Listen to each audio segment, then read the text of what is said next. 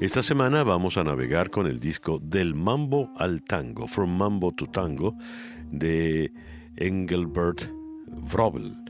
Ayer escuchábamos un mambo, hoy vamos a hacer un tango. A la hora de interpretar tango, sobre todo si la aproximación viene por el mundo del jazz, por supuesto la primera opción siempre es Astor Piazzolla, y aquí la versión que hacen de Adiós Nonino.